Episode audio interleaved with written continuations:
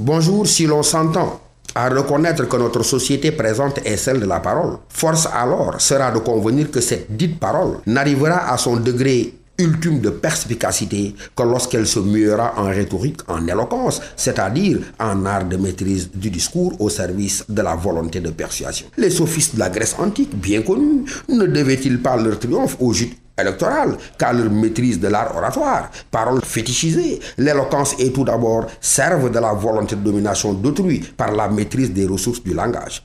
En notre société de l'hypercommunication fleurissent bon nombre d'écoles d'art oratoire, écoles auxquelles il conviendra primitivement d'enseigner que si l'éloquence ne s'enseigne ni ne s'apprend, c'est qu'elle est fondamentalement et substantiellement fille du génie. Bonne réflexion à tous.